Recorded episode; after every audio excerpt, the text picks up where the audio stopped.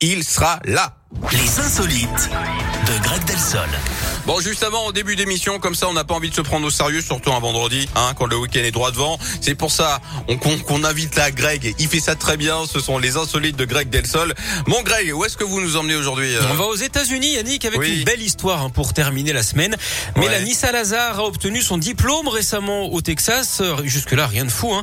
Bon, ce qui Ouais. rend cette histoire aussi savoureuse, c'est que la jeune femme a partagé sa joie avec son grand-père. René, 88 ans, a reçu son diplôme d'économie le même jour. Il s'était marié avec sa femme dans les années 50 et n'avait jamais pu reprendre ses études. Il s'y était euh, finalement remis des dizaines d'années plus tard avant donc d'être diplômé le même jour que sa petite fille. D'ailleurs, Yannick, en parlant de grand-père, connaissez-vous le point commun entre une maison de retraite à Moscou et une bibliothèque en Égypte?